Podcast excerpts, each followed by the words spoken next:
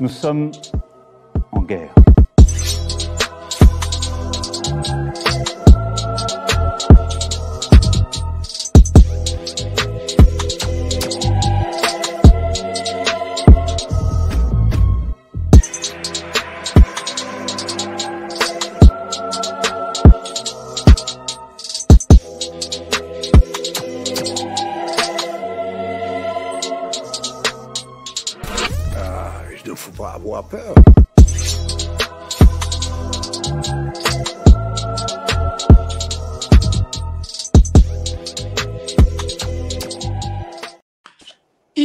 Faut pas avoir peur, comme le dit notre ami euh, Klaus Schwab. Bonsoir à tous, mardi soir, 19h, vous êtes sur le live de G au Politique Profonde, la chaîne qui est là pour remplacer les euh, médias subventionnés. Alors évidemment, avant ça, la lettre de ce mois-ci, de géopolitique profonde. Vous avez notre ami Plaquevent, euh, Laurent Ozon, nouvel auteur Youssef Indy qui parle de l'Amérique. N'hésitez pas à vous y abonner. C'est en bas en description. Franchement, c'est du tonnerre. Et d'autres, d'autres très grands auteurs, dont notre ami Xavier Moreau, écriront des articles dessus. Donc n'hésitez pas.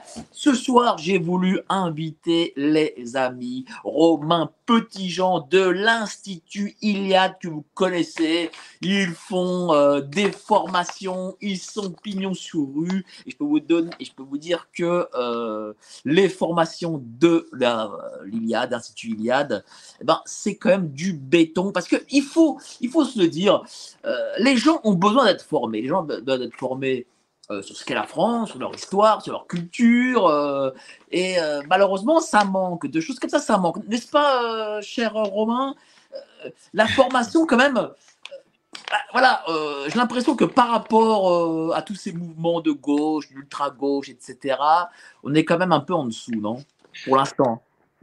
Alors oui et non, c'est-à-dire que à gauche la, la, formation et le niveau intellectuel est en, est en baisse, euh, étant même en chute c'est normal. Ils sont euh, entre guillemets la gauche morale hors sol, comme je l'appelle, est au pouvoir, donc ils sont sur leurs acquis. Euh, la plupart des médias, euh, l'école, une grande partie des services administratifs et du pouvoir politique sont dans leurs mains, donc ils ont mal du mal à renouveler leur, leur logiciel. Contrairement à la droite, où on va dire aux gens qui sont enracinés, qui sont un peu déboussolés, perdus face au rouleau compresseur du système techno-marchand d'une part, au euh, péril migratoire euh, de l'autre côté. Et donc, l'ensemble des Français et des Européens sont un petit peu perdus. Ils ont, ils font de moins en moins d'enfants. Ils ont du mal à savoir qui ils sont. Et donc, on ne peut pas savoir où on va si on ne sait pas d'où on vient. C'est d'ailleurs une des bases de la formation de l'Iliade. C'est se ressourcer à notre génie propre. La civilisation française et européenne, euh, l'ensemble du monde l'admire et l'admire pour des qualités positives, pour notre capacité à inventer, à explorer, à découvrir, euh, aussi à notre raffinement, à la subtilité de, de, de cette civilisation. C'est tout cela qu'il faut retrouver. Donc il y a un travail énorme euh, de remise en question et de ressourcement à ce que nous sommes fondamentalement. Nous ne sommes pas des Américains, nous ne sommes pas des Africains, nous ne sommes pas des Asiatiques, nous sommes des Européens, des, des Européens d'expression française pour ce qui concerne les Français. Et donc, c'est ça notre force. Alors, euh, moi, quand je parlais de la gauche, parce que moi, je disais, euh, j'ai connu, enfin, j'ai jamais été à gauche, mais euh, j'ai connu dans le camp d'en face des structures comme le CRS, qui était bon pour, qui était quand même assez costaud à l'époque pour leur pour leur vision politique. Et, ça, tout ça, ça n'existe plus visiblement chez eux. Aujourd'hui, c'est plus, on est plus dans, dans du euh, dans l'école de la France insoumise, quoi, c'est ça? Ben, alors, les, les, partis politiques ont vocation à avoir des, des, écoles de cadres, à former leurs cadres. Je crains que la plupart euh, des partis euh, ne le fassent pas. c'est pourtant la base. on peut prendre deux exemples que j'aime bien citer, c'est la Hongrie et l'Inde. les deux dirigeants de ces pays, un milliard et demi d'un côté, et pour la Hongrie un petit pays, mais qui a un certain poids politique en ayant fondé cette démocratie libérale. ce sont des gens qui arrivent au pouvoir en menant la bataille culturelle, c'est-à-dire la bataille du langage, des symboles, des tabous, en intégrant l'école, les médias, tout ce qui est en dehors du simple combat électoral. C'est vrai qu'on a en France ce défaut, et qui est assez partagé hein, sur l'ensemble du, du, du spectre, c'est euh, cette passion euh, pour les grandes batailles euh, électorales. C'est vrai que c'est sympathique, hein, mais ça ressemble des fois un peu à une course de petits chevaux. et donc tous les cinq ans, on se donne rendez-vous, on va parier. Alors c'est gratuit, tout le monde peut jouer, mais tout le monde perd. Mais tu sais, avant, avant d'avoir l'entretien que l'on a actuellement, j'ai regardé BFM hein, et sur quoi suis-je tombé? Sur l'affaire du petit Émile. Euh, on, alors, on sait que les parents euh, du petit Émile euh, disparu sont très catholiques. Et évidemment, qu'est-ce qu'ont fait les journalistes? Ils ont moqué le catholicisme des parents en disant Ah, ils sont d'extrême droite, machin.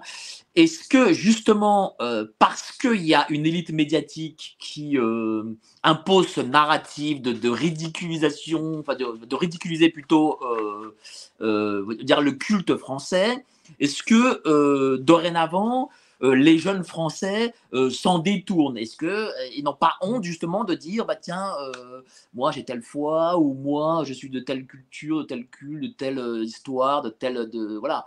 Est-ce qu'on n'a pas ce problème aujourd'hui qui, conduit du coup à la haine de soi? Il y a de ça, il y a, un espèce d'esprit canal plus qui règne en France où tout doit être moqué, tout doit être déconstruit. alors en plus avec la, la vague woke, euh, ça s'accélère. Donc la critique est facile et l'art est difficile. L'art, c'est celui de bâtir, de construire. Euh, quand on est euh, ben, chrétien ou catholique, eh ben, c'est celui de travailler sa foi chaque jour. C'est un chemin qui est compliqué. Et donc, c'est un chemin que les gens faibles, les gens médiocres, les gens qui se contentent eh ben, d'être abreuvés par euh, le, flux télévisuel ne sont pas capables de faire. Euh, la civilisation, elle est grande quand elle est aristocratique, c'est-à-dire que quand tout est tiré vers le haut, quand le travail, quand le travailleur travaille pour sa patrie et sa famille, quand l'artiste fait les plus grandes œuvres au service de sa patrie, de sa civilisation. Donc, ce sont deux mondes finalement totalement différents. Et donc nous, nous avons choisi à l'Iliade notre monde, c'est celui de l'effort, celui de l'excellence. Et c'est en passant par cette étape-là qu'on arrivera à la reconquête. Pour cette famille, euh, j'ai lu justement, mais comme vous, pas sur BFM, mais c'est le journal euh, Famille chrétienne, euh, bon, qui est d'habitude très catho de gauche, donc avec tous les mauvais de côté, mais qui ont ouvert les colonnes à cette famille euh, qui a répondu avec beaucoup de dignité. Les questions étaient très euh, très bien. Et donc qui dit ben voilà effectivement nous nous sommes catholiques euh, nous prions c'est quelque chose qui paraît normal et qui devrait être normal dans en France tout simplement quand on est un peu enraciné quand on, on pense à autre chose que sa petite personne forcément on développe un esprit euh, de sacré, de foi. Simplement, les gens aujourd'hui, qu'est-ce qu'ils veulent? Ils veulent se mesurer à l'aune de ce qu'ils possèdent, pas de ce qu'ils sont. Je se acheté cet iPhone, donc je suis ça, et voilà ma valeur sur le marché. On est dans un euh, monde euh, marchand de l'avoir, et la civilisation française et européenne redeviendra grande si elle retrouve un peu de spiritualité, et cette famille a plutôt bien réagi. Alors, on va parler de l'Institut Iliade, mais, mais avant ça, parce que c'est assez drôle quand même, tu vas parler de familles chrétiennes comme étant euh, des cathos de gauche, bah, ce qui est le cas en gros, mais évidemment, euh, les journalistes de BFM ont qualifié euh, Famille chrétienne comme étant un journal de la fameuse ultra-droite. Bah, c'est quand, même, quand même, là, on est, on, tombe, on tombe des nues, quoi. Oui, le, dernier cas, je crois que c'était Europe 1 qui est dans le groupe euh, Bolloré, qui, avait été qualifié d'ultra droite par un politique. Bon, c'est c'est n'importe quoi. C'est-à-dire que François Bayrou, c'est l'ultra droite. Euh, tout ça n'a pas de sens. Est-ce que les Français s'en rendent compte? Je ne sais pas. Et je ne pense pas, puisqu'ils sont un petit peu pris dans les phares d'une voiture comme des lapins, euh, puisqu'il y a ce flux de propagande. Euh, finalement, c'est un torrent de propagande. Bon, premier réflexe, il faut éteindre la télévision, prendre le temps de mesurer l'information, euh, information contre information, se faire sa propre pensée. Pour ça, il n'y a pas besoin de faire de grandes études. C'est le sens commun, c'est du bon sens, euh, tout simplement. Euh, malheureusement, les Français sont voilà pris dans, comme les lapins dans les phares d'une voiture. Ils vont bientôt avoir le revenu universel. ils sont déjà abreuvés de Netflix. ils ne font plus d'efforts physiques. avec la période Covid, on leur, on les a appris on leur a appris, excusez-moi, à rester à la maison. Euh, donc, on les domestique d'une certaine façon. Euh, donc, il faut euh, tout simplement couper ces chaînes physiques et mentales. Il faut se libérer de, cette oppression morale, spirituelle qui, s'abat sur nous. Ben, justement, qu'est-ce qu'est l'Institut Iliade? Et j'imagine que ça participe aussi à casser ces chaînes. Alors, tout à fait. C'est vraiment ce que nous tentons de, faire en réarmant euh, la jeunesse française et européenne, en la réarmant physiquement, moralement, intellectuellement, politiquement. Il s'agit d'avoir des cartouches intellectuelles dans son fusil pour tous les jours, pour l'école, pour la famille, pour le bistrot, pour l'entreprise, pour la rue. Chaque moment de la vie d'une journée est un champ de bataille. Il n'y a pas que les élections. Les élections, ça arrive une fois euh, tous les cinq ans, et en plus, on donne sa voix. C'est l'économiste marseillais qui est classé à gauche, euh, Étienne Chouard. Moi, j'aime bien ce qu'il dit quand il dit que le vote est presque antidémocratique, puisque on donne sa voix à quelqu'un, et ensuite on s'en lave les mains. Or, d'une certaine façon, et je dis pas que c'est tout, mais c'est en partie, la politique commence le lendemain des élections quand il s'agit de savoir comment on va protéger ses enfants, comment on va les instruire, les éduquer, euh, comment on va protéger son foyer, comment on va donner un horizon, un destin. Donc l'Iliade s'inscrit dans cette démarche-là avec un axe un peu particulier, c'est que nous pensons, euh, ça a été fondé il y a bientôt dix ans suite à la mort volontaire de Dominique Vénère, qui était un historien, que l'histoire, que le ressourcement à notre histoire, pas simplement l'histoire des grands héros, mais aussi l'histoire populaire, euh, euh, en un bloc à notre génie, c'est ça qui va nous donner de l'élan pour se projeter dans le futur. Ce que j'aime bien dire, et désolé si les gens l'ont déjà entendu sur d'autres canaux, c'est que il faut écouter, éviter le côté muséal de l'histoire. On va pas mettre les Français sous cloche en disant bah, c'était très bien, super, on avait les trois mousquetaires, on avait Napoléon, etc. Mais il faut retrouver la verve, il faut retrouver l'esprit euh, qui animait euh, les Gascons ou qui animait des, des, des personnages exceptionnels comme Napoléon pour maintenant, en 2023, faire face aux périls de tout de suite et maintenant. Les périls du système techno-marchand qui veut tout transformer en marchandises, le péril migratoire, c'est un milliard et demi de subsahariens qui veulent venir sur la terre de nos pères, c'est inacceptable. Euh, la vassalisation de la France et de l'Europe à euh, des euh, puissances étrangères, euh, je pense notamment aux États-Unis d'Amérique, faire face aux nouveaux périls avec la poussée de la Chine, de la Russie, etc. Il y a un nombre de défis incroyables pour les Européens, et donc ça passe par un apprentissage de l'histoire, de la géopolitique, de la philosophie, des idées. Est-ce que c'est une sorte de Sciences Po euh, nationale, on va dire? Oui, on, peut dire ça. Tout à fait. C'est une sorte de, de, de Sciences Po euh, nationale avec euh, on a des universitaires et des spécialistes. C'est un peu le même type euh, de, de, de formateurs. C'est cinq week-ends sur un an. On a une sélection qui est assez ardue. on vient de, de, de finaliser la sélection. Il reste quelques quelques places pour les promos qui vont commencer en octobre. Donc ceux qui nous entendent, euh, qui veulent éventuellement candidater, on a des formations euh, en, à Paris, en Bretagne pour les formations longues, à Paris, en Alsace, en Provence pour les formations jeunes 18-23 ans. Vous envoyez un mail, vous allez sur le site de l'Institut Iliade, onglet formation. Et euh, ce qu'on aime bien également, c'est évidemment l'esprit de corps, c'est-à-dire qu'il y a des promos euh, qui se forgent avec des gens qui viennent de tous les horizons. C'est-à-dire il y a des gens qui sont euh, euh, politisés, d'autres non, qui sont autodidactes. Euh, nous avons des gens classés à droite, d'autres moins, des filles, des garçons, des Français, des Européens. Il y a un, un savant mélange de gens qui sont réunis par quelque chose. Ils savent qu'ils ont en eux la force que l'Institut Iliade va aider à cultiver pour changer la donne. Changer la donne. Il s'agit pas euh, de, de critiquer notre chute. Il s'agit de changer la donne, donc d'agir. Euh, et les champs de bataille, c'est ce que euh, je t'ai dit, Mike, il y en a de très nombreux. Et, les jeunes là qui arrivent, parce que je crois que c'est de 18 à 25 ans, c'est ça?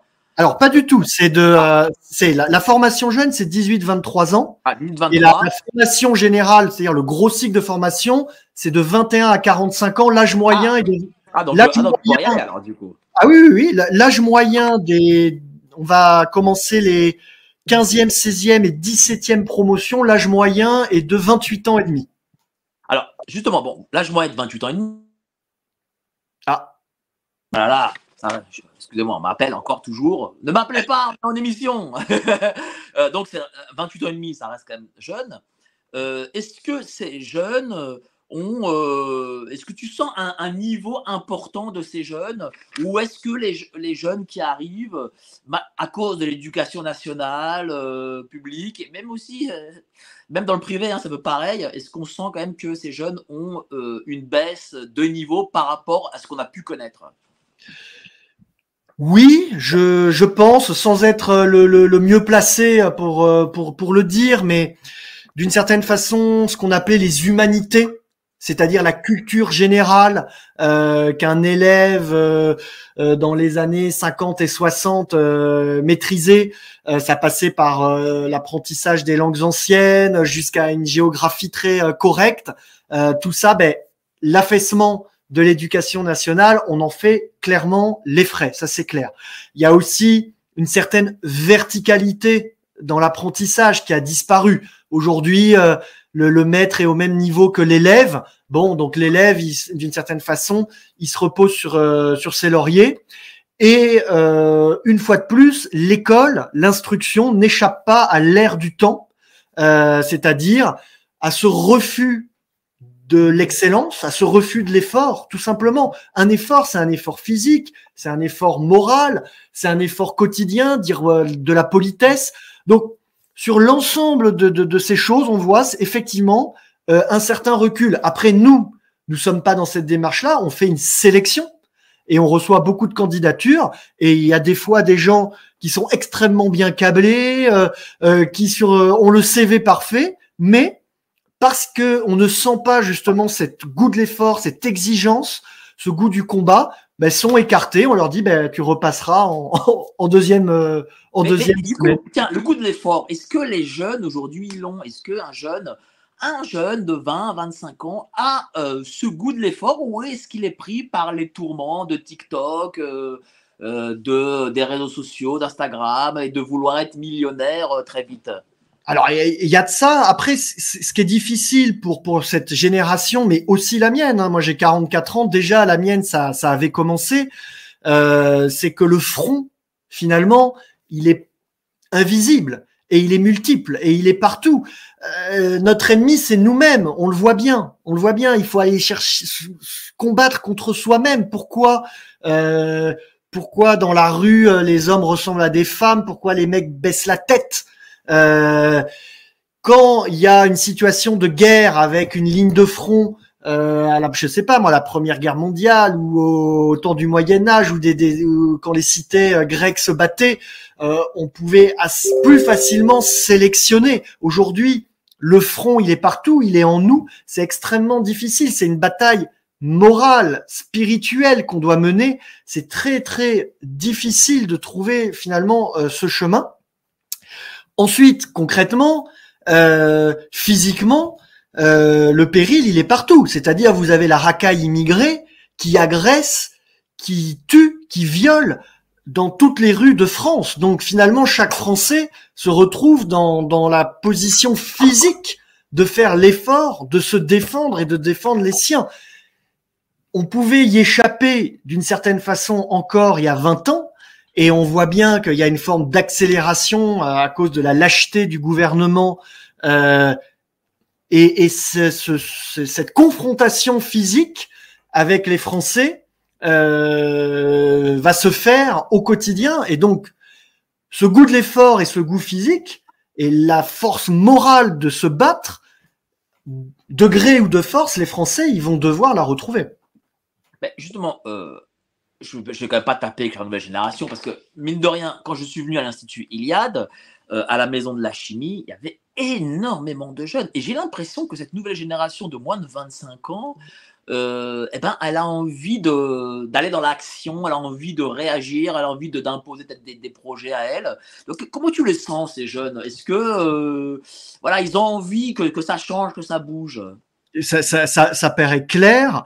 Euh, il y a une certaine, pour certains, des, une rupture avec euh, euh des tropismes de, de, de, ma génération ou de la génération d'au-dessus. Quand on est jeune, on a souvent envie de, de renverser la table en disant c'est qui ces vieux cons euh, au lieu de se rendre compte un peu plus tard qu'il y avait une forme de sagesse euh, liée à l'expérience dans ce qui était dit. Donc on a des fois un peu le mauvais côté du, du on renverse la table, mais oui, je suis tout à fait d'accord euh, avec toi. On sent l'envie d'en découdre, il y a une fougue. À l'Institut Iliade, les personnes qui sont sélectionnées pour suivre la formation doivent mener des projets personnels des projets. Ça peut être un livre, ça peut être monter une association, ça peut être monter un média, ça peut être écrire un article, faire une vidéo. Donc, on est dans cette démarche-là euh, de concrétiser ce qu'on pense par quelque chose de réel dans la vie réelle. Puisqu'effectivement, il y a ce miroir déformant des réseaux sociaux où on a des cyber warriors euh, qui donnent des leçons euh, de vie à la terre entière. Et en fait, on allume l'écran, on se rend compte que c'est un petit gros obèse euh, qui a jamais euh, vu une fille de sa vie, je caricature, et qui euh, s'est mis un, un avatar Conan le barbare et qui va donner des leçons de géopolitique sur Twitter. Je pense que il y a une certaine intelligence à avoir et déjà repérer les gens qui sont normaux et sains. Euh, parce qu'on est quand même dans un dans un monde euh, où il y a beaucoup de, de, de bruit hein, finalement. Donc oui, beaucoup de, de projets. Alors l'institut Iliade au colloque, il y a 1500 personnes, énormément de, de jeunes. Le niveau est exigeant, le niveau des interventions, euh, les, les, les euh, tout, tout, le travail éditorial que l'on fait aussi. On a plusieurs collections et on essaye, on n'essaye pas d'ailleurs, on, va remplacer les que sais-je, c'est-à-dire on a créé une des collections avec euh, des livres pour euh, écrire et travailler. Dominique Vénère disait il faut lire avec un stylo. C'est-à-dire on prend un livre et on note, on, retient, on, on, structure sa pensée au moment de la lecture. Et donc on est allé au bout de cette idée et euh, on a fait des grandes marges pour pouvoir annoter les livres. Faut pas être matérialiste avec un livre, faut le lire, faut, faut se nourrir, faut le corner, faut c'est une arme. Et euh, donc un niveau assez exigeant, et on voit que la jeunesse répond présent, ça c'est clair. Alors, quelles sont euh, les, priorités de ces jeunes? Parce qu'on nous dit à la télé, oui, les jeunes, euh, leur truc, euh, c'est l'écologie, c'est le réchauffement climatique. Est-ce que parmi les jeunes, les nombreux jeunes qui y a à l'Institut Iliade, est-ce que ça, c'est la priorité? Est-ce qu'ils disent, oui, en effet, nous devons créer une sorte d'écologie nationale ou peut-être ont-ils d'autres priorités, peut-être plus économiques, identitaires peut-être alors, tout se tient. C'est un bloc. Et oui, effectivement, la préoccupation écologique, elle est euh, extrêmement forte euh, dans à l'Iliade et dans les gens, euh, les, stagiaires qui deviennent auditeurs plus, tard, qui suivent nos formations. On a consacré un colloque qui s'appelait La nature comme socle, l'écologie à l'endroit. Un identitaire, il est forcément écologiste et un écologiste, il est forcément identitaire. Moi, je vois pas, c'est Jean Mabir qui disait ça, je vois pas pourquoi il faudrait sauver les, bébés phoques et les panthères, euh, et les euh, ou les tigres du Bengale et pas les papous, les Français et les Picards. Euh, il y a une écologie humaine et ça passe évidemment par la lutte contre la, dissolution euh, des, euh, euh, des, des, identités sexuelles, des identités ethniques, de la dissolution des territoires et l'écologie qui, la vraie écologie qui passe par la réappropriation de, son, de sa terre, par la protection de son environnement naturel. C'est une aspiration de tous les peuples naturels. Simplement, la différence entre une écologie entre guillemets identitaire et l'écologie, la fausse écologie qu'on nous vend, c'est que c'est pas en faisant pipi sous la douche où c'est pas en disant ben je vais envoyer 100 euros pour ramasser les ordures dans le le, le, le, au Bengale que je vais sauver la planète. Je sauverai la planète en me sauvant moi-même d'abord. Donc euh, en sauvant le, le mon environnement proche, c'est-à-dire mon alimentation, la qualité de mon eau, euh, la, la, beauté des paysages autour de moi. Donc tout est identitaire et fondamentalement écologie. Ça, ça me paraît clair. Donc oui, c'est une préoccupation, mais c'est un bloc, ça se tient. Ça et va quels sont les autres? Ben, les autres, c'est la, la, la, défense évidemment de l'intégrité euh, de euh, ce que nous sommes, c'est-à-dire rester ce que nous sommes, préserver euh, notre identité de Français et d'Européens, c'est-à-dire une lutte acharnée contre l'immigration. Ça, c'est, je pense, un des combats prioritaires que l'Institut Iliade même, puisque un immigré qui vient, il euh, remplace un Français sur la chaîne de travail, mais il remplace aussi dans ses mœurs, dans sa façon d'être, dans la façon de voir, dans, la beauté, dans son rapport aux femmes, dans son rapport aux dieux, dans, ça modifie ce que nous sommes. Euh, donc c'est pas juste, et c'est des fois quand les gens parlent de l'immigration en disant mais oui mais ils ont la carte de nationalité, mais la carte de, de la nationalité ne fait pas de vous un Français. Un Français c'est l'héritier euh, d'une longue civilisation euh, faite d'efforts justement, faite de, de, de, d'un héritage euh, esthétique, culinaire, moral, affectif, etc.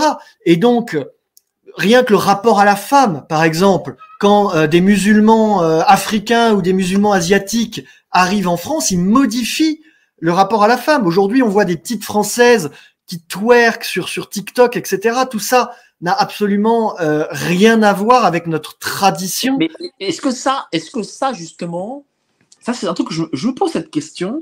Est-ce que ce n'est pas aussi euh, le capitalisme mondialisé euh, qui veut une forme de globalisation euh, de l'ensemble des peuples et euh, parce qu'elle veut en faire en gros des des consommateurs hein, euh, qui imposent euh, à tous. Hein, parce que euh, tu as parlé de la petite fille blanche qui twerk, et pour le coup, même la petite chinoise twerk, enfin pas chinoise, mais, mais, en tout cas la japonaise twerk aussi pour le coup. Tout à fait, non mais tu as bien résumé, tout l'intérêt du système capitaliste, c'est de transformer chaque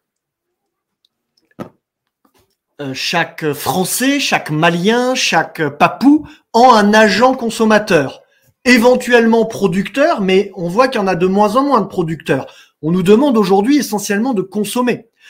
Euh, pourquoi? Parce qu'ils vont être interchangeables, tout simplement. Et on va pouvoir aussi euh, unifier la marchandise et euh, évidemment faire des économies, puisque si je propose la même marchandise à l'ensemble de la Terre, ben je fais, il n'y a pas besoin de faire de grandes euh, euh, écoles d'économie pour se rendre compte que on fait des économies d'échelle. Donc tout l'intérêt du système capitaliste, c'est ça, c'est de euh, couper ses frontières, mais pour que la marchandise circule, on est dans un monde liquide et puis dans un monde terrestre, mais on coupe aussi les frontières morales c'est-à-dire on nous coupe des dieux, on nous coupe de Dieu, on nous coupe euh, de ce que nous sommes, de notre genre, c'est-à-dire euh, on ne se reconnaît plus en tant qu'homme et que et femme pour pouvoir plus facilement vendre de la, marchandise. Donc c'est effectivement le but du système capitaliste, du système techno-marchand, euh, c'est de faire tomber les derniers résistants qui sont les peuples, qui sont les peuples. Le capitalisme a peur des peuples plus nous sommes des peuples vivants, en vie, avec une histoire, avec un destin, avec une direction ensemble, plus euh, le capitalisme euh, aura, entre guillemets, ou le système technomarchand trouvera des vrais résistants euh, face à lui.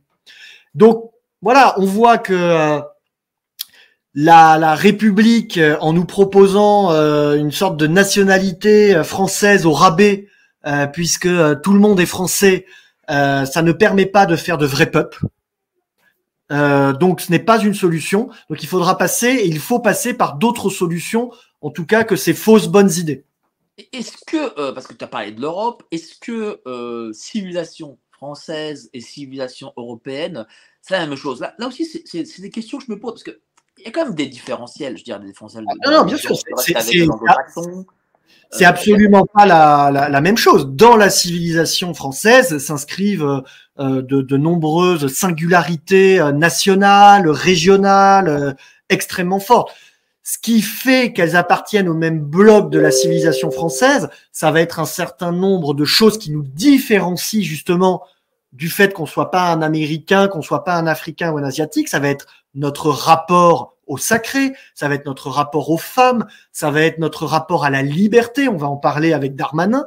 Euh, voilà, ce sont un certain nombre de marqueurs qui font que nous appartenons, ça va être aussi la couleur de peau, hein, euh, qui fait que pour être euh, européen, ben, il faut être euh, blanc, on peut d'une certaine façon tenter d'appartenir à la civilisation européenne en n'étant pas natif de, de l'Europe, mais ça sera un effort individuel à faire ça sera différent.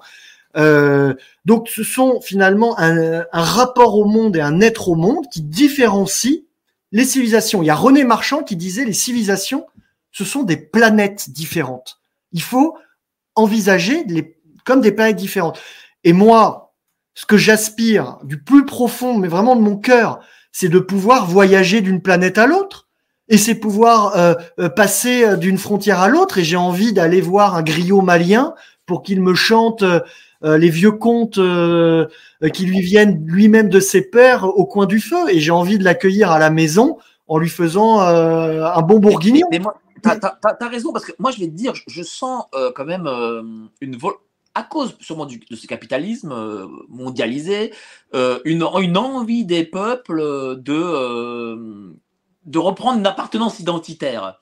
Par exemple, j'ai interviewé Monsieur Kémy Seba, et lui, euh, bon, qui se dit panafricaniste, et, et, je vois que le panafricanisme, ben, euh, en Afrique, pour le coup, ben, c'est quelque chose qui monte énormément. Est-ce qu'il y a un équivalent de ce panafricanisme, mais euh, français ou européen? L'Institut Iliade. L'Institut Iliade, l'Institut Iliade, il y a, vraiment ce côté pan-européen.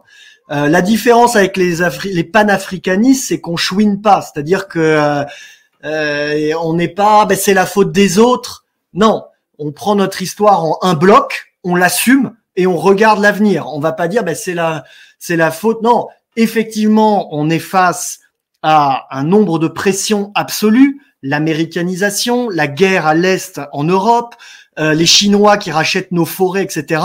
On va pas dire c'est la faute des Chinois, c'est la faute des Américains. C'est évidemment en nous qu'il va falloir trouver les forces pour dégager une troisième voie. Euh, donc c'est une troisième voie européenne qu'il faut dégager spirituellement, moral, moralement, et ça, on espère euh, qu'il y aura un débouché politique. Mais, est-ce euh, qu'il y a, alors est-ce qu'il y a, bah, justement, comme peuvent avoir les, les, Africains en général, ils se disent bon, bah, nous les Noirs, on est en gros du même peuple. voilà, c'est ce que, c'est ce que M. Kimisva m'a dit. Voilà, nous on est Noirs, on est du même peuple. Très bien.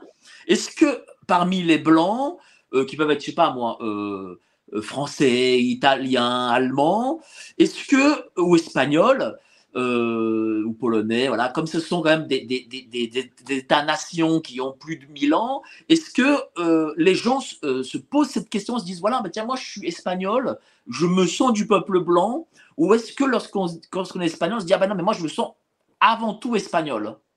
Est-ce qu'il n'y a pas cette différence avec les Africains, par exemple? Alors, je pense pas. Je pense que c'est exactement la même chose. Après, on peut pas. Moi, je parlerais plutôt de civilisation européenne et surtout pas de peuple blanc, parce que des blancs, il y en a partout. Il y en a en Australie, un surfeur australien euh, qui refuse d'acheter euh, nos sous-marins, il est blanc. Euh, un Américain qui fait espionner le premier ministre allemand, il est blanc. Donc, on peut être blanc et avoir des intérêts différents à ceux de la civilisation européenne. Ça ne, ça n'est pas une condition euh, définitive. C'est une condition pour être européen, c'est d'être blanc.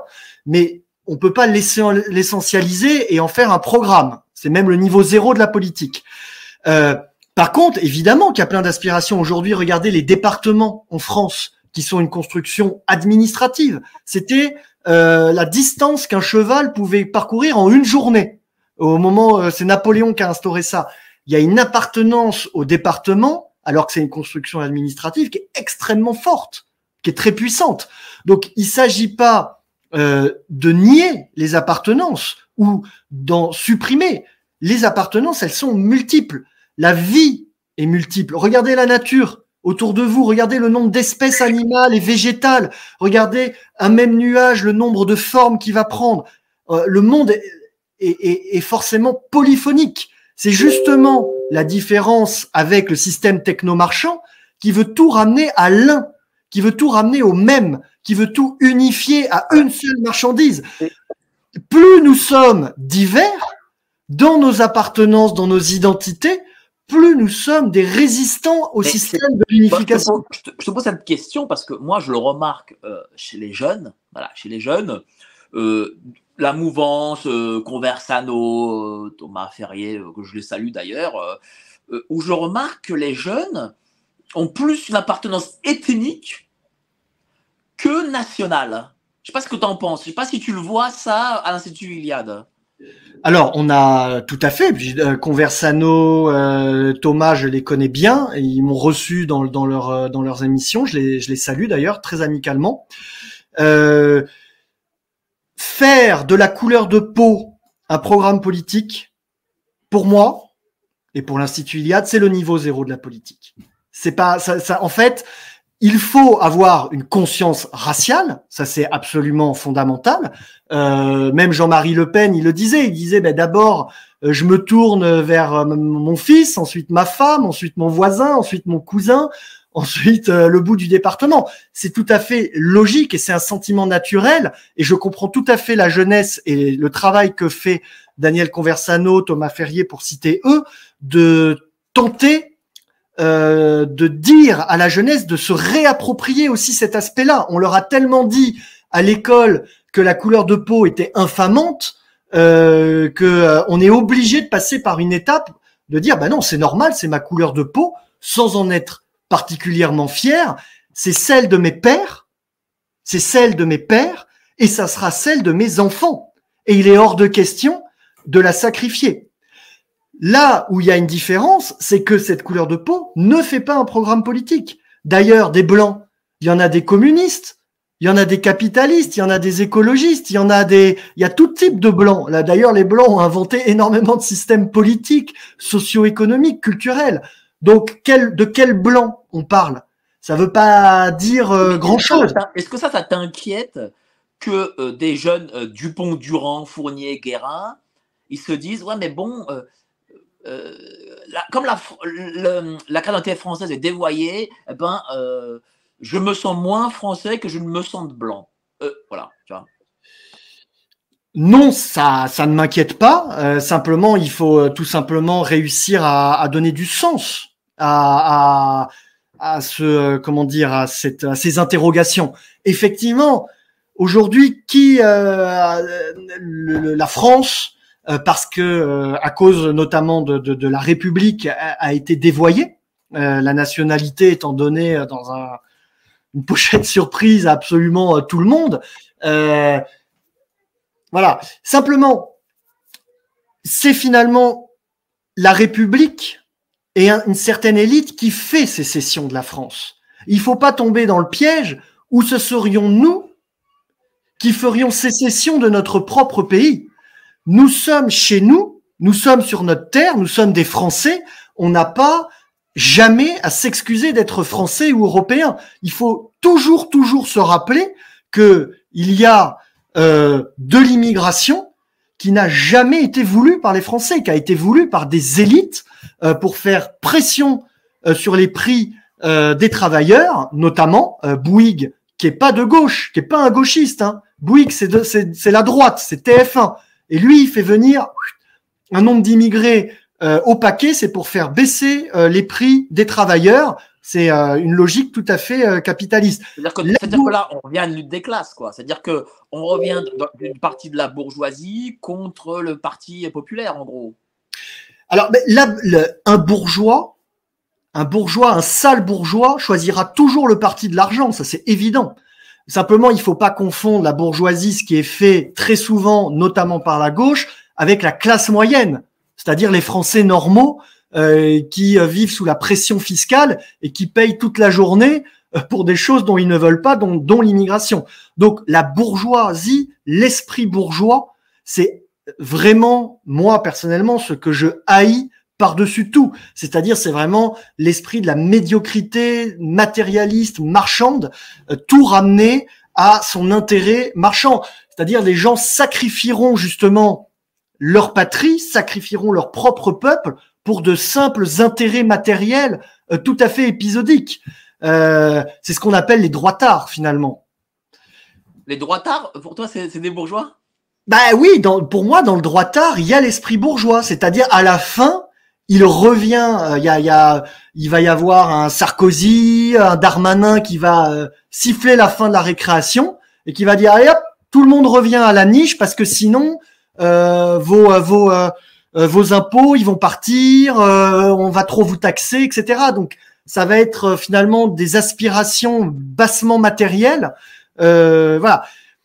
Moi, je pense que on a un bien, c'est euh, notre héritage, notamment ethnique. Et Daniel Conversano, Thomas Ferrier font un travail formidable pour rappeler que c'est un héritage absolument fondamental, c'est un trésor qu'on doit préserver et passer à nos enfants. On a un héritage culturel, politique, moral, spirituel, pas simplement euh, un livret A que, mamie nous a passé et qu'il faut protéger et qui orienterait notre vote. Or, un droitard, c'est ce qu'il fait à la fin. Mais rentre à la niche. Alors, moi, je, les salue, euh, surtout que notre ami Thomas a eu, euh, vit un drame personnel, donc euh, on pense vraiment à lui pour le coup. mais il y a quelque chose aussi qui, me gêne un peu chez, eux, même si je les aime bien, c'est le côté anti, anti-catholicisme. Ça, c'est le côté paganisme, machin. Bon, ok, pourquoi pas, mais à un moment donné, je pense que le culte catholique a quand même forgé ce pays. Euh, on peut pas, on peut pas euh, lui tourner le dos. Quoi. Je sais pas ce que tu en penses, mais euh, alors la France est catholique puisqu'on retrouve des des calvaires, des, de, nos toute la France est parsemée d'églises catholiques qui datent, ben, ça date de maintenant 1800 ans. en Europe et en France, il y a un héritage spirituel qui est bien plus ancien et profond que le catholicisme. On ne peut certainement pas s'en départir, d'autant plus que le christianisme a fait souche en France avec une forme de syncrétisme avec euh, les, les anciens dieux et les anciennes traditions. Le culte marial, euh, la Trinité euh, mariale, l'ensemble des saints du panthéon catholique, tout ça, c'est une traduction. voilà, donc il y a eu une sorte de syncrétisme qui s'est fait. Euh, mais d'ailleurs, euh, il y a eu un très bon article qui est sorti pendant l'été euh, de sur le Monde sur les legs de la religion antique romaine, sur le nombre de choses qui ont été et qui sont toujours vivants, même dans les traditions catholiques, qui viennent des rites romains anciens. Donc l'Europe est cette terre où euh, le christianisme a fait souche en devenant le, catholicisme. Bon, ensuite il y a eu les, avatars euh, protestants évidemment. Euh, donc parler de, paganisme pour l'Europe est tout à fait légitime et extrêmement oui, légitime, mais bon. Enfin, moi, c'est pas que ça me gêne, quoi. Bon, ben, bref, mais. mais je vois pas ce qui est gênant. Je vois pas ce qui est gênant. Non, mais rejeter l'un, rejeter l'un. En fait, en fait, eux disent qu'en gros, il faut se détourner du catholicisme parce que bon, c'est dévoyé, etc. Et, re, et aller vers le paganisme. C'est plutôt dans ce sens-là, en fait, qui est, je trouve, bon, c'est pas. Euh, mais ça, j'arrête pas de leur dire, surtout Alors, c'est curieux parce qu'il n'y a, y a pas vraiment. Euh, dans le paganisme, il n'y a pas vraiment euh, le devoir qu'on retrouve dans, dans le, le, monothéisme chrétien de convertir l'autre. Euh, dans les monothéismes, souvent d'ailleurs, il y a ce devoir euh, du croyant, il faut que je convertisse mon voisin, etc. Dans le paganisme, pas du tout. Les, les, euh, dans le paganisme, les dieux peuvent vivre en harmonie les uns à côté des autres. Donc, ce que tu dis est assez surprenant. Ben, je, suis très catho, c'est pour ça. Oui, mais peut-être, ouais, peut-être que tu as, peut-être une fausse image du, du paganisme. Ah, peut-être, c'est possible. En tout cas, bon, mais c'est bon, c'était pas ça le sujet. Je voulais faire une petite digression comme ça, histoire de, hein, de provoquer un peu le débat. Euh, mais là, ce, qui arrive et dont on va parler, c'est quand même beaucoup plus dangereux.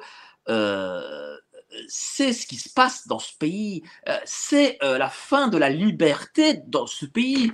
là, on a une directive de M. Darmanin qui interdit nombre de manifestations. On a eu l'action française, euh, la manifestation d'action française qui est interdite. On a eu place d'armes, euh, nos amis de place d'armes, qui ont euh, manifestation qui a été interdite. On a eu aussi l'hommage à, Dominique Vénère. Enfin, jusqu'où on va là? Est-ce qu'on est encore une société démocratique? Alors là, fondamentalement, ce sont des, des, des, des, comportements antidémocratiques. Alors c'est un tout petit peu plus subtil que ça. C'est pas Darmanin qui interdit. Darmanin il fait une circulaire en tant que politique qui dit au préfet, vous avez le droit, à partir de maintenant, et c'est ça la nouveauté, que, tout le monde doit bien comprendre, c'est vraiment une rupture, vous avez le droit d'interdire des manifestations préalablement si elles sont mal pensantes. Jusqu'à présent, les lois liberticides, Taubira, Guesso, euh, Pleven, qui existe déjà et qui restreignent énormément la liberté d'expression et de se réunir en France, offrait une forme de cadre juridique. Par exemple, il fallait être euh, prouvé qu'on était coupable d'un délit et à ce moment-là, ça a enclenché une interdiction. Ça paraît assez logique, même si pour moi le délit d'opinion n'a pas lieu d'être. mais déjà, on était un peu dans une logique et dans un cadre il commet un délit, on va le juger et éventuellement le condamner. Là, c'est différent. C'est le film, le livre de Philippe Cadic, Minority Report, que vous avez dû voir, que tu as dû voir, où on va arrêter le criminel avant qu'il commette un crime. Sur quelle base? Eh bien ça, c'est totalement inconnu, parce que par exemple, l'Institut Iliade qui souhaitait rendre hommage à l'historien Dominique Vénère, euh, n'a jamais été condamné pour quoi que ce soit. Dans les intervenants qui étaient au programme, personne n'a jamais été condamné. Donc, on est dans l'inconnu total pour le moment sur les raisons pour lesquelles, juridiques, hein, je parle bien, politique, je les connais, c'est juste flinguer des dissidents. Mais juridiquement, on est dans l'inconnu total, on ne sait pas sur le fond sur quoi se fonde cette interdiction. Donc on est vraiment dans, quelque chose de totalement euh, nouveau. Et d'un point de vue plus juridique, on est également dans une rupture. C'est-à-dire que normalement, l'esprit de la loi en France, c'est la liberté. C'est-à-dire vous êtes libre euh, même de commettre des infractions. Si vous la commettez, eh bien, vous serez arrêté, euh, jugé et éventuellement condamné. Là, ça inverse cette logique et le crime et euh, l'infraction devient prioritaire sur la liberté. C'est quelque chose qui est absolument scandaleux. Et, cette directive, est-ce qu'elle a euh, force de loi du coup? Alors, elle a, c'est un, une circulaire euh, qui a été passée au préfet, à quelques médias, que les citoyens eux-mêmes ne peuvent pas se procurer. C'est-à-dire que nos avocats cherche à obtenir la circulaire. On a pu déposer des plaintes on pénales. On sait pas ce écrit, quoi. Non, si, on sait, puisque euh, donc Darmanin s'en réclame. Euh, on a, euh, il a dit la circulaire que j'ai fait passer, mais le, ce que je veux dire par là, c'est que c'est antidémocratique dans le sens où je peux pas aller sur le site du gouvernement et accéder à la circulaire. Je n'y ai pas accès. C'est, c'est, c'est, et même des, des avocats. Donc c'est terrible, c'est antidémocratique. Et donc cette circulaire, elle est euh, transmise au préfet et ensuite ben, le préfet il, est, il a des pouvoirs de police et une certaine liberté dans la façon d'appliquer son pouvoir. Concrètement, euh, il reçoit la circulaire d'Armanin. Euh, le jour où il la reçoit, il y a à peu près, euh, je sais pas moi, il y a à peu près 10 000 ou 20 000 manifestations en France tous les jours. 30 000. euh, culturelles, politiques, euh, syndicales. Bon, ben, le préfet ensuite il fait ses choix et il dit bah tiens eux je vais les flinguer plus que les autres. Donc on voit qu'on n'est plus du tout dans la police ou dans le juridique, mais on est dans le politique. C'est-à-dire que voilà, il y, a eu hommage à Dominique Vénère, un hommage, je crois d'ailleurs privé. Alors il n'y a pas eu, il n'y a pas eu puisque il, y a eu volonté, il y a eu volonté d'avoir cet hommage euh, privé. Oui. Et qui au dernier moment a été interdit. Euh, pourquoi? Parce que soi-disant trouble à l'ordre public, choses comme ça? Alors exactement, le dernier moment est très important, euh, Mike, c'est-à-dire que l'événement avait lieu un dimanche d'un week-end prolongé. Euh, donc c'était la date anniversaire des 10 ans. Euh, voilà, c'était ça tombait un dimanche. C'était pas une date euh, idéale. Et on a reçu le samedi à 16h30 en Bourgogne chez quelqu'un qui est François Bousquet, qui n'a rien à voir avec les. Qui est dans la rubrique élément, enfin qui, voilà, mais qui, n'est absolument pas, pas du tout, qui est absolument pas, qui a aucune occupation légale et officielle à Lilia. Pourquoi c'est lui qui l'a reçu, ça reste un mystère total. Donc soit c'est des bricolos, soit c'était une volonté de nuire. On penche plutôt avec notre avocat sur le deuxième cas, c'est-à-dire de notifier l'arrêté d'interdiction au dernier moment à l'autre bout de l'offrance et à une mauvaise personne pour pouvoir euh, derrière qu'on n'ait pas le temps, on est une petite association, avoir le temps de faire un référé liberté, c'est quasiment impossible. Il faut euh, saisir l'avocat qui est lui-même en vacances, etc. Enfin, bref. Et donc on a effectivement, on reçoit cet arrêté d'interdiction où il est indiqué que dans ce rassemblement pourrait se tenir des propos contraires à la loi. Alors qu'ils n'en savent, rien. Euh, pourrait se tenir, c'est les euh, pré-crimes de Philippe Cadic. Est-ce que ça ouvre une boîte de Pandore? Est-ce que, par exemple, euh, à terme, on pourra dire oui, mais euh, monsieur, dame, il y a, je sais pas moi, dans votre fête, votre soirée, j'en sais rien, nous l'interdisons dans votre soirée entre voisins parce que nous pensons que vous allez vous dire des choses que la République ne tolère pas. Et c'est exactement ça. C'est exactement ça. C'est une boîte de Pandore qui est ouverte. C'est pour ça que, euh, pour nous, euh, ça nous coûte de l'argent, énormément de temps et d'énergie. Nous, notre vocation à l'Institut Iliade, c'est euh, d'éditer des livres d'histoire, de géopolitique, c'est de former la jeunesse, c'est de monter des colloques intéressants à la Maison de la Chimie. C'est certainement pas de mener des batailles judiciaires. Pourquoi là, on a décidé, on s'est réunis, on a dit, mais il faut absolument parce qu'on a compris ce qui se passait, il faut sonner l'alarme, le tocsin, parce que c'est un effectivement un préalable extrêmement dangereux et à la fin, ça touchera tout le monde. Il s'agit pas de, de la droite, de l'ultra-droite, ça touchera absolument tout ce qui n'est pas l'extrême centre macroniste et ça rentrera également dans les familles, dans les cercles privés. Cette logique, il faut la casser tout de suite. Là où je suis extrêmement surpris, mais vraiment et, déçu, c'est le peu de réaction du monde juridique, des avocats, des grandes paroles, des grandes voix, euh, de, qui ne se rendent pas compte que qu'il y a une rupture absolument totale. Alors soit euh, je, je n'arrive pas à comprendre euh, comment ces grands défenseurs de la liberté d'expression, des libertés publiques et d'opinion ne, ne se saisissent pas de ce qui se passe. Est-ce que c'est par sectarisme qu'on connaît beaucoup à gauche, ils sont assez sectaires, hein, c'est vraiment une marque de, de fabrique. Est-ce que c'est parce qu'ils sont macronistes et qu'ils ont des intérêts euh, euh, particuliers politiques? Je ne sais pas, mais c'est extrêmement inquiétant euh, qu'il n'y ait pas vraiment de, résistance. Est-ce que ce type de circulaire euh, a déjà existé en France? Peut-être, je parle dans les périodes de guerre, genre, ou de, c'est la première fois, il n'y a jamais eu ça dans ce pays. Même pas, je sais pas moi, sous euh, Gérald de Gaulle ou euh, je sais rien. pas, que je sache, pas que pas, qu'on sache, on n'a pas trouvé de, cas. Euh, il y a quelque chose qui peut se rapprocher un tout petit peu, c'est la, hum, la jurisprudence pour Dieudonné. D'accord.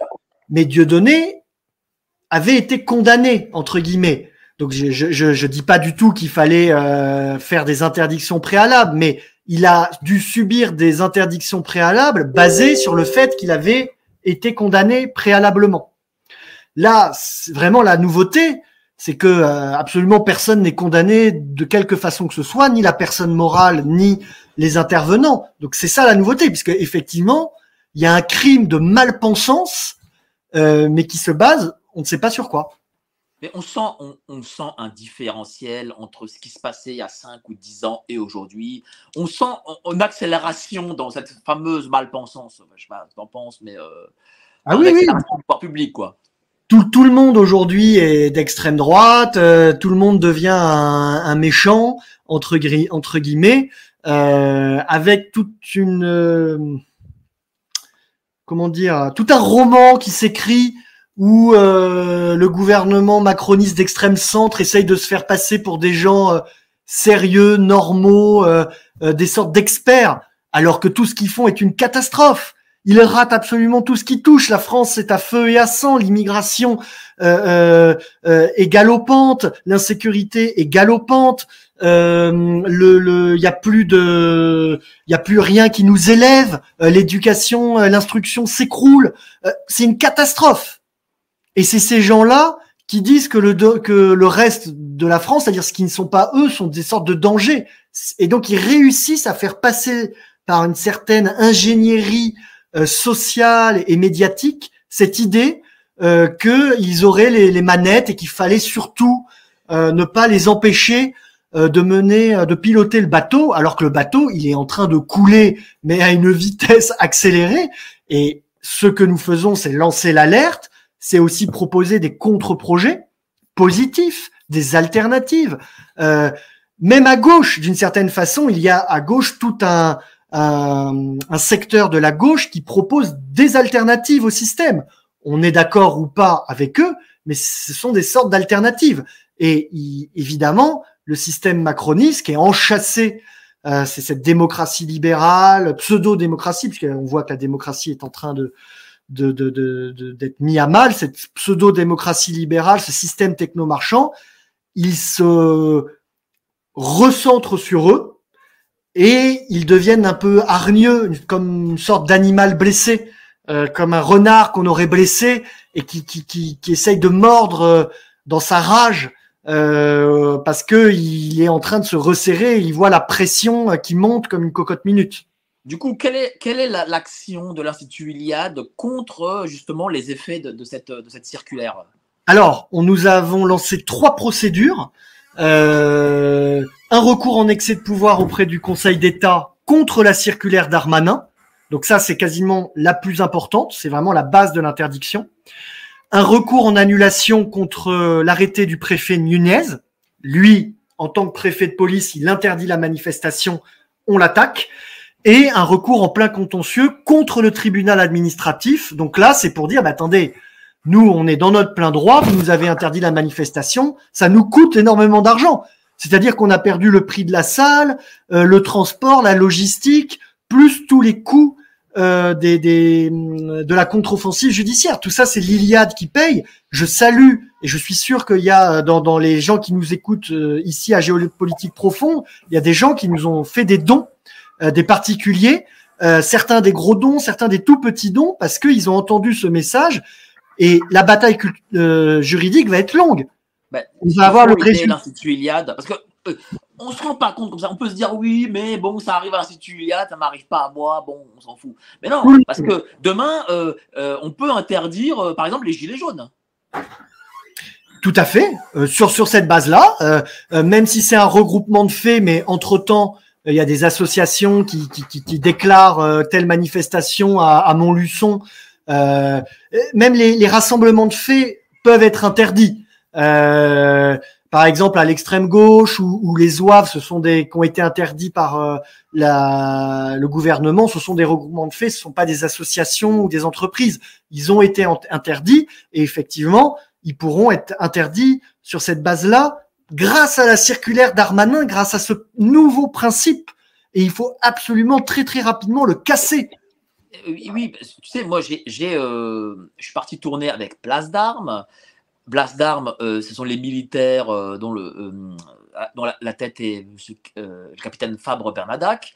ils ont fait, ils ont été interdits comme l'Institut Iliade, mais bon, ils sont quand même venus sur place à 50 militaires, c'est-à-dire 50 anciens généraux, capitaines, colonels, etc., des gens qui ont donné pour leur pays, pas rien, eh ben, ils ont été accueillis par la brave euh, qui euh, sortait la matraque et, euh, et qui sortait surtout les amendes. Et donc, tu voyais des officiers à la retraite recevoir leur amende de 135 euros avec en plus photographie de, de leur pièce d'identité. En fait, on est, on est là-dedans, quoi c'est terrible, c'est terrible. Euh, bon, le, les militaires ont, euh, sont pris par la machine, donc ils ont un, droit de réserve extrêmement fort quand ils sont d'actifs. Et on voit qu'il y a beaucoup de militaires à la retraite euh, qui, le lendemain de, de, la fin de leur service, essayent de, de, de s'engager, de crier, de, de prendre les choses en main. Euh, c'est sûr que le poids est tout de suite plus faible à partir du moment où ils sont à, la retraite. Mais le peuple français, dans toutes ces manifestations, que ce soit des généraux euh, militaires ou euh, des, des gilets jaunes, j'ai fait les ronds-points des gilets jaunes en Bourgogne chez moi sur toute la première partie avant que ça devienne le truc repris par, par, par les gauchistes, doit être maté doit être maté. Euh, le peuple français ne doit pas, ne peut pas s'exprimer. Dans toutes, ces modes d'expression, euh, l'Institut Iliade, quand nous nous réunissons avec Dominique Vénère, c'est un rendez-vous historique, culturel, intellectuel. Sur un rond-point, euh, ce sont des employés, des ouvriers. Il y avait aussi beaucoup de petits chefs d'entreprise au départ des Gilets jaunes vous me parlez d'un troisième exemple qui sont les généraux. On voit qu'il y a trois phases de la France euh, très variées euh, et représentatives du peuple. Les trois sont matés. Euh, mais du coup, est-ce qu'on peut, quand on entend tout ce qu'on se dit, l'économie en berne, là on a, on a entendu que au premier trimestre, 25 000 chefs d'entreprise ont fait faillite. Enfin, quand on entend toutes ces choses, est-ce qu'on peut attendre jusqu'en 2027 et, et, que faire, que faire là? Parce que là, la situation elle urge. Alors, c'est ce que je disais un peu en introduction. J'espère que personne n'attend 2027. J'espère que personne n'attend les chances électorales. La politique, c'est tout de suite et maintenant. C'est quand je vais sortir de chez moi, est-ce que je vais euh, pouvoir protéger mon intégrité physique? Est-ce que mon foyer est protégé? Est-ce que euh, l'éducation, l'instruction de mes enfants est assurée? Est-ce que mes libertés sont protégées? Tout ça, j'ai besoin de personne et certainement pas des politiques pour euh, m'y intéresser. Est-ce que je vais manger sainement? Est-ce que je vais avoir de la souveraineté sur moi-même, sur mon foyer, sur mon pays? Il y a un certain nombre de choses qui nous échappent. Mais demain, faites la liste de toutes les choses qui sont en votre pouvoir. Si, si vous vous bougez, elle est énorme la liste. C'est des dizaines de milliers d'actions qu'on ne mène pas tout simplement parce qu'on attend qu'un pseudo-sauveur euh, vienne changer la donne. Qu'il y ait des basculements politiques, c'est la cerise sur le gâteau. Et ça peut arriver uniquement. C'est à nous de prendre en main notre destin. C'est aux gens qui nous regardent. Euh, il faut, il faut gagner, il faut gagner euh, un certain nombre de batailles culturelles. C'est ce qu'on appelle la métapolitique. Agir sur le vocabulaire, agir sur les représentations, agir sur les symboles, les tabous. Ça, c'est un travail culturel, euh, intellectuel, mais euh, c'est aussi, d'un autre côté, le, travail politique quotidien. Une fois de plus, les champs de bataille, ils sont partout autour de nous. La maison, la rue, l'école, l'entreprise, l'université, le bistrot, partout. Tout ça, c'est des champs de bataille. À, à, notre niveau, on peut décider, je sais pas moi, le bistrot. Euh, bon ben, euh, on va installer euh, un écran de télé euh, de 3 mètres par 2, euh, c'est super. Ben ouais, ben t'as installé un écran de 3 par 2, ben les vieux qui jouaient à la belote, et eh ben ils jouent plus à la belote. C'est un peu de France qui meurt, et maintenant tout le monde va être comme ça devant Netflix dans le bistrot. C'est un petit peu de de, de de la machine monstre qui rentre. Voilà, donc ça typiquement c'est un combat qui peut être mené. Moi dans mon école, on, je reçois un message anodin comme ça. Euh, ah oui, et les sandwichs euh, seront halal pour la kermesse de l'école. Mais j'ai dit, mais c'est hors de question. Pourquoi il serait halal?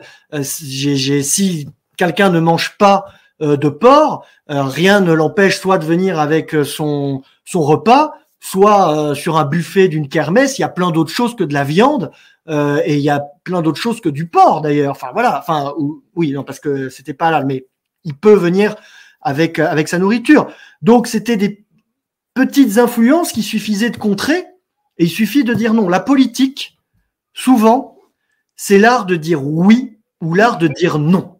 Tout tu as simplement. totalement raison parce que euh, je Je ne veux pas ça ou je veux ça. Voilà. Tu as totalement raison parce que je trouve que euh, d'ailleurs depuis euh, la crise sanitaire, euh, l'accélération vers euh, un État ultra providence euh, fait que euh, les gens, ben, ben, ben, j'ai eu par exemple dernièrement les boulangers qui ont vu leur leur facture électricité augmenter. Bon, ce sont des indépendants. des- Eh ben, eux, la première chose qu'ils ont faite, c'est d'aller taper à la porte de l'État. Mais l'État ne va pas vous aider, les gens. L'État ne va pas vous aider. Il n'est pas là pour vous aider. Il n'est pas là pour vous sauver.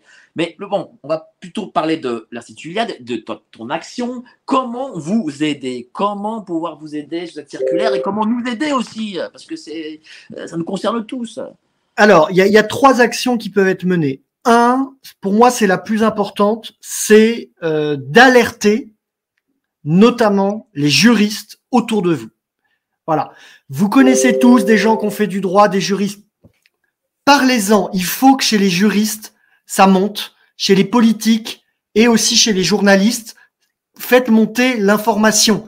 Voilà. Euh, à la conférence Écrire de aux députés, par exemple. Là, à la conférence de presse qu'on a fait, euh, on avait l'AFP.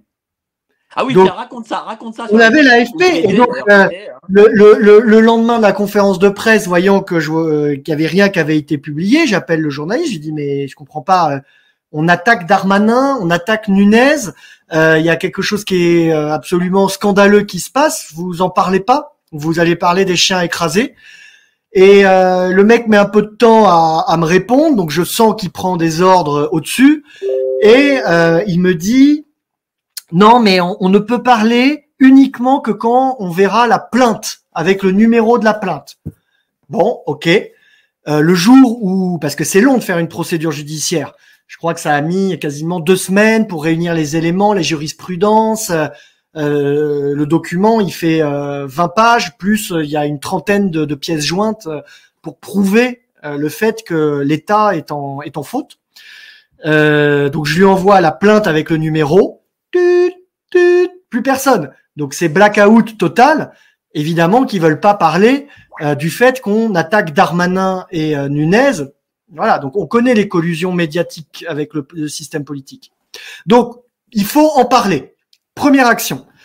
Euh, deuxième action, on a lancé une pétition qui est une pétition qui est neutre, qui concerne les la circulaire Darmanin et ce principe de rupture avec la liberté et cette euh, nouveauté que Darmanin lui-même introduit de la censure préventive.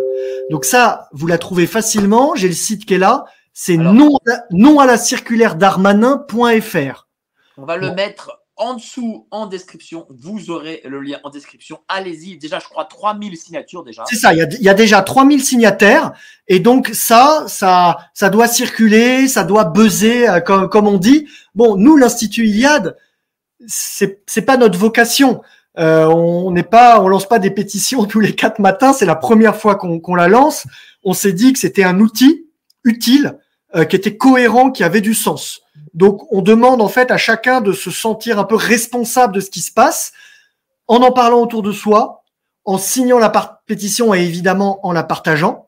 Et ensuite, ceux qui peuvent peuvent faire un don à l'Institut Iliade, puisqu'on a donc tout le coût de la salle euh, qu'on a perdu. Donc, on- c'est une perte sèche euh, qu'il faut qu'on essaye de rattraper. hein. On n'est pas les sous, on les a pas. Donc euh, là, on a des arrangements qui vont tenir euh, un temps.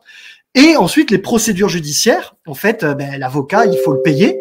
Euh, c'est un vrai travail. Chaque dossier est payé, chaque séance est payée, et ça va durer quasiment deux ans minimum. Ça va être très long, et donc on a besoin ben, que tout le monde joue le jeu pour participer à l'effort de guerre parce que ça, ça va être long, tout simplement.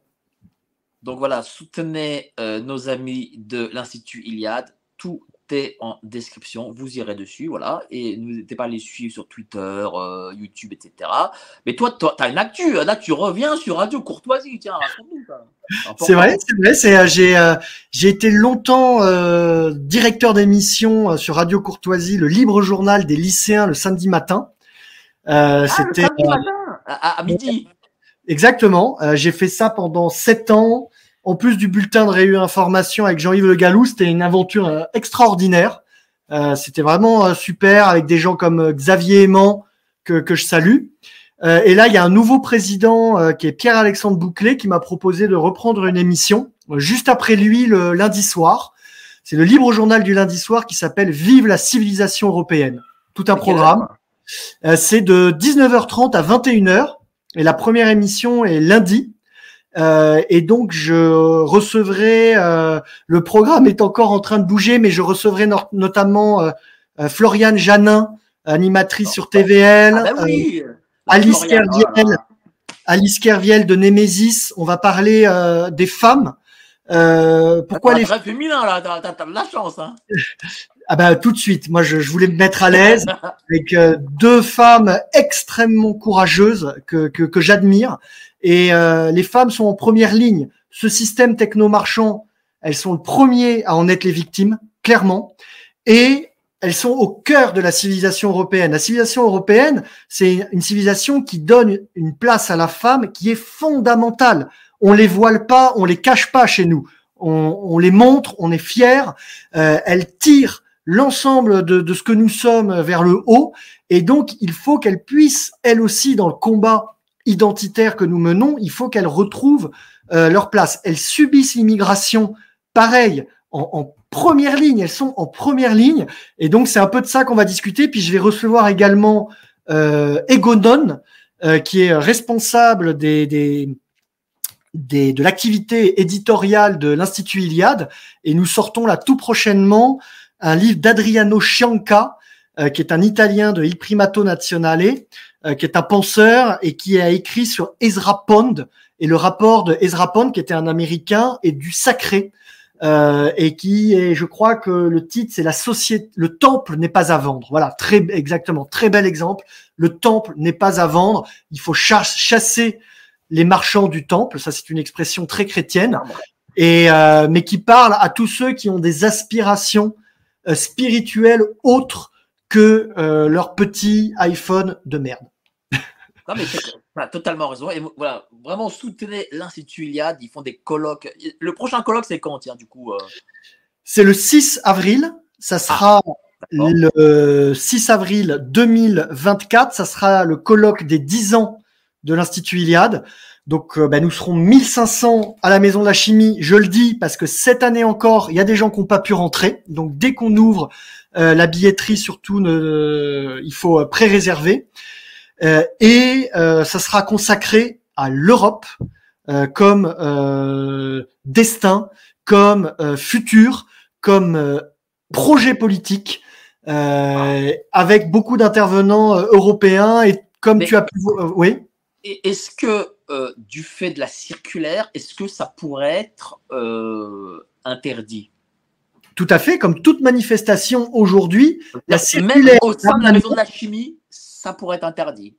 La circulaire d'Armanin, j'ai l'impression de ne pas avoir été assez clair, mais je vais le redire. Non, c'est pas, pas que tu pas assez clair. La circulaire d'Armanin, la circulaire d'Armanin permet au préfet de police d'interdire préalablement n'importe quelle manifestation en France. Est-ce que c'est clair? N'importe quelle manifestation peut être interdite demain pour les beaux yeux en disant va se tenir dans cette manifestation des propos nauséabonds. Ça peut être euh, un rassemblement de syndicats, liste de gauche en Aveyron, ça peut être une procession religieuse en Bretagne, ça peut être un rassemblement intellectuel euh, de droite euh, à Paris, ça peut être n'importe quoi. C'est permis par la circulaire d'Armanin qui crée une rupture en France et qui permet au préfet d'interdire préalablement des manifestations. Signez la pétition et soutenez l'Institut Iliade. si vous voulez vivre dans un minimum de, de démocratie, enfin, un minimum dans un pays libre, j'ai l'impression que de, plus en plus l'État met sa, met sa main mise sur, euh, sur l'ensemble de la société. c'est, euh, je, te l'ai fait répéter parce que ça, ça me paraît complètement fou en fait. Il faut, il faut, ça paraît fou et, et, il faut absolument que les gens prennent conscience de la rupture fondamentale qui est en train de se passer, juridique, mais aussi, et c'est le plus important, rupture euh, civilisationnelle. L'Europe, c'est la civilisation des libertés c'est la civilisation des libertés. Nous sommes des peuples libres, où les personnes sont des personnes libres. Et on est en train de créer une rupture avec cet état d'esprit. On est en train de rentrer dans la société managériale, où les individus vont être managés. D'accord? C'est Baptiste Rapin qui est sociologue, sociologue, je crois, je, je crois ne pas dire de bêtises, qui est intervenu d'ailleurs au dernier colloque qui a beaucoup écrit sur la société managériale, où des techniciens, des élites techniques, de moins en moins élus, de plus en plus coupés du peuple, vont gérer euh, le matériel humain indifférencié. Ça, c'est une expression excellente de Renaud Camus, le matériel humain indifférencié. On va pas gérer des Français ou des Bretons. On va pas gérer euh, euh, des femmes et des hommes des, vieux, euh, que sais-je, on va gérer du matériel humain indifférencié, du consommateur euh, remplaçable. Ça arrange le capitalisme qui vend, qui fourgue ses marchandises, et ça arrange les élites, les pseudo-élites euh, techniques qui vont avoir la tâche, elle aussi, facilitée. Pensez à l'exemple du capitaliste qui coupe les frontières pour avoir une seule marchandise euh, et pouvoir faire circuler les marchandises plus facilement, si les Français eux-mêmes sont du matériel euh, humain interchangeable, on va pouvoir le gérer de la même façon. Et ce qui va se passer, c'est le crédit social à la chinoise, euh, où on va pouvoir donner des autorisations de sortie, de prendre de l'essence, euh, des crédits pour avoir le droit de regarder la télé ou pas. Et la dernière, ce qui va arriver assez, là, là je fais de la prédiction, ça, ça c'est moi qui parle, hein, c'est pas l'institut Iliade, mais j'en suis quasiment certain. Euh, le revenu universel va arriver très très vite et ça sera la botte secrète euh, de Macron euh, et ça va passer comme à la parade. le revenu universel, c'est quoi? C'est fixer les populations sur leur canapé chez elles en leur donnant à peine de quoi survivre, les habituer à ça et ensuite diminuer ou augmenter si elles se sont bien comportées, c'est-à-dire si elles n'ont pas eu d'idées nauséabondes, dissidentes, si elles ont des bons comportements euh, sociaux. Comme dans les films de science-fiction, on a sorti d'ailleurs un, excellent bouquin de Michel Geoffroy qui s'appelle, dans la collection Cartouche, qui s'appelle Bienvenue dans le meilleur des mondes, où il arrive, il prouve que les pires romans de science-fiction ou euh, d'Uchronie ou de prospective du, de, de, Orwell, euh, etc., la réalité est pire que ce que pouvaient imaginer certains euh, de ces auteurs, notamment de la science-fiction, de la BD, etc. On est dans une ingénierie sociale absolument terrible. Bah tiens, faudra que je reçoive euh, un de ces quatre Michel Geoffroy parce que j'ai 40 bouquins de retard, dont le sien. ah oui, que j'ai reçu tu l'as lu ou tu l'as lu ou pas encore? Non, je l'ai pas, je, je l'ai pas encore lu. Tu, vas te régaler, te régaler. J'ai énormément, j'ai énormément de livres en retard, mais vous inquiétez pas, je recevrai aussi euh, Michel Geoffroy avec grand plaisir. D'ailleurs, on a reçu aussi euh, dernièrement euh, Jean-Yves Le Gallou. Donc, merci cher, à toi, cher Romain. bravo pour ton action et bonne chance aussi pour, pour ta nouvelle émission sur Radio Courtoisie. Demain soir, Tom Benoît, économie spéciale euro numérique. Et jeudi, docteur Kaiser sur la transidentité. Voilà encore un truc euh, euh, qui vont imposer euh, bah, nos enfants. Passez tous une excellente soirée et à demain, même endroit, même heure. Allez, salut, ciao le patrimoine que vous avez accumulé toute votre vie ne servira bientôt plus à rien. L'euro numérique arrive dans moins de 5 ans et avec lui toutes les futures mesures liberticides. L'impossibilité d'épargner, de consommer librement. Si vous ne voulez pas ce futur pour vous et votre famille, Géopolitique Profonde a développé une solution pour vous. La lettre confidentielle. Cliquez sur le premier lien en description pour la découvrir. Ne laissez pas vos élites vous enfermer dans le communisme